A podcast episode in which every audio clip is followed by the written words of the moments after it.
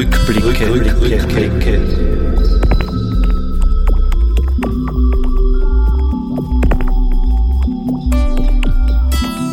Baudenkmäler im Salzkammergut.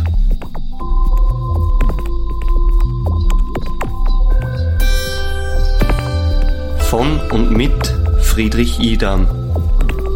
Gestaltung Reinhard Pilz.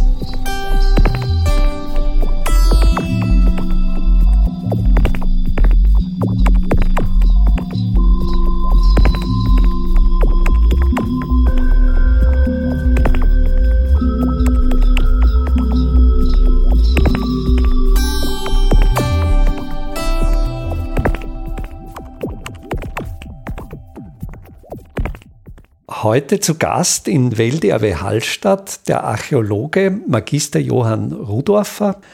Johann Rudorfer arbeitet für das Naturhistorische Museum am Gräberfeld von Hallstatt.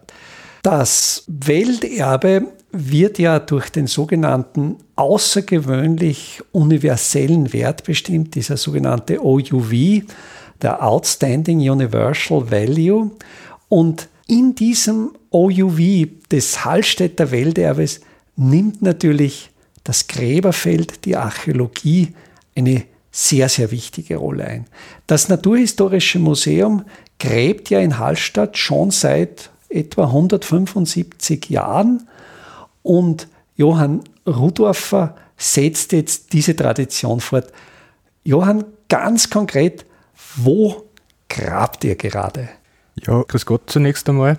Freut mich sehr, dass ich da heute äh, mit dem Fritz äh, über das Thema plaudern darf. Aktuell, wir graben Overtag immer noch im Bereich vom Friedhof. Nur ist es bei uns mittlerweile so, dass wir in unserem aktuellen Grabungsschnitt, in dem wir schon seit ja, fast 15 Jahren tätig sind, nachdem wir einige Gräber auskommen und erforscht haben, nun schon so tief unten sind, dass wir Strukturen gefunden haben, die noch älter sind als die hallstattzeitlichen Gräber. Also die Bestattungen dort sind ungefähr so im 6. Jahrhundert vor Christus niedergelegt worden. Und wir haben jetzt eine Holzkonstruktion über die letzten Jahre ausgraben, die mittels Dendrochronologie, also über die Jahrringe in den Hölzern drinnen, sie eigentlich exakt auf, auf die Mitte des 12. Jahrhunderts vor Christus datieren lässt. Damit sind wir in der frühen Spätbronzezeit, sagen wir mal.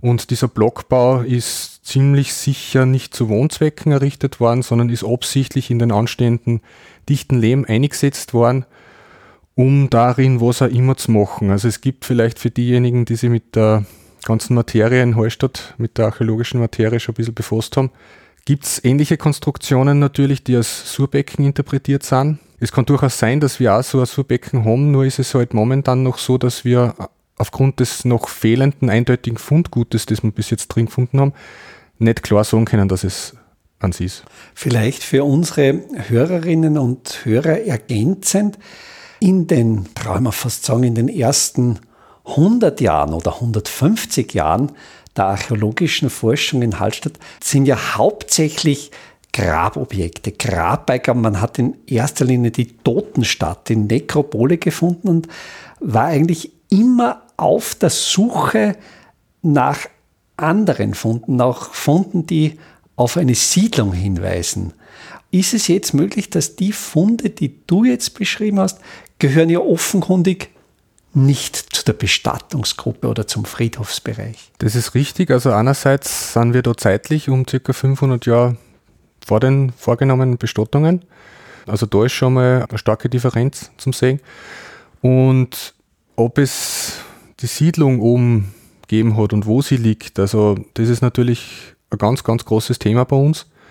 Wir haben bis jetzt im Bereich der, des Friedhofs, also ja im Hauptbereich vom, vom Salzberg, noch keine direkten Wohnstätten oder direkten ja, Siedlungsstrukturen entdecken können. Was wir, was wir aber haben, ist dass entlang von diesem Hügel, von diesem Berg, also wo es dann wirklich steil aufgeht zu den modernen Salinengebäuden, die halt jetzt noch stehen, das Knoppenhaus, ja. die alte Bergschmieden, äh, also dort, wo also das ist etwa der Maria-Theresien-Horizont, Katharinen-Horizont. Ge genau, also da, wo man eigentlich jetzt da als Besucher in den Berg reingeht, wo man sich umzieht, wo unser Quartier umsteht, auf dem Hang und darüber weiter auf sind aber schon sehr viele dieser, dieser Holzbecken, Holzkonstruktionen entdeckt worden, die aber immer ganz klar an, an, an, an wirtschaftlichen Nutzen gehabt haben müssen, also die nicht als Wohnbauten gedient haben.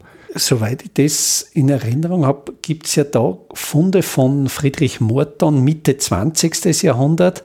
Die wurden ja von Morton als Blockbauten mehr oder weniger gedeutet. Und ich glaube, es gibt im Hallstätter Museum ein Original oder einen Nachbau so einer ja, nein, Blockzimmerung. Das ist noch das Original, also das hat sich wirklich erhalten, nur durch Lufttrocknung. Ist natürlich nicht ideal, man merkt aber, wenn man sich das Holz genau anschaut, dass da der, der, der, der Zahn der Zeit dran nagt, aber es ist immer noch erhalten.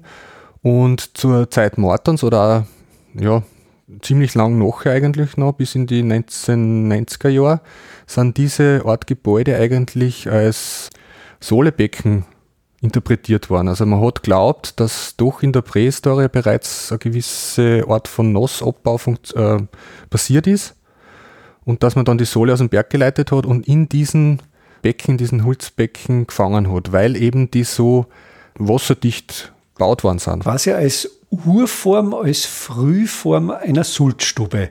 Diese hölzernen Sulzstuben, wie es ja an der Sohleleitung am Strähn, glaube ich, bis Mitte des 20. Jahrhunderts ausgeführt worden sind. Genau, also macht ja auch Sinn, nicht, dass man so quasi das, was man kennt, auch wieder zurück tantiert in die, in die Vergangenheit. Das machen ja wir Archäologen auch nicht anders, dass wir immer versuchen, durch die Brille der Gegenwart ja. die, die Historie oder die Prähistorie zu, zu deuten. Nur haben sie dann durch Grabungen in den 1990er Jahren eben auch wieder in so einem, im Bereich von so einem Surbecken ausgestellt, dass da zigtausende von, von Schweineknochen und überhaupt Tierknochen dabei sind. Und die wurden dann soweit äh, aufgearbeitet, dass es eigentlich ganz klar worden ist, dass es eben um eine ja, fleischverarbeitende Konstruktion sich gehandelt hat. Was aber jetzt nicht heißen muss, dass alle Becken, es sind ja jetzt mittlerweile schon gut ein Dutzend von diesen Blockbauten, die im Boden eingelassen sind, äh, entdeckt worden über die letzten, sage ich mal, 300 Jahre. Das heißt aber nicht, dass alle als Surbecken verwendet wurden. Es gibt durchaus die Möglichkeit, wenn man jetzt gerade an, an, an geschlachtete Tiere denkt, was hat man denn mit die Heid gemacht, was hat man denn mit dem Föhl gemacht, vielleicht ist da in Richtung von einer Gerberei auch zum, zum Denken. Deswegen muss man da ein bisschen so das, das Blickfeld einfach nur offen lassen und es hat halt, unser aktueller Bau hat gewisse Eigenheiten, die halt sonst noch nirgendwo auftauchen und so bleibt es halt weiterhin spannend mit der Interpretation. Jetzt noch eine Verständnisfrage zur Blockkonstruktion. Ist die in einer Ebene, weil wenn ich an eine so quasi ein schalige Blockkonstruktion denke, da gibt es ja die Fugenproblematik. Oder sind diese Blockkonstruktionen zweischalig, weil wir kennen ja das zum Beispiel aus den Wasserbauten der Klausen, dass es eine Luftwand und eine Wasserwand gibt und dazwischen ein Lehmschlag, eingestampfter Lehm, um die Konstruktion abzudichten.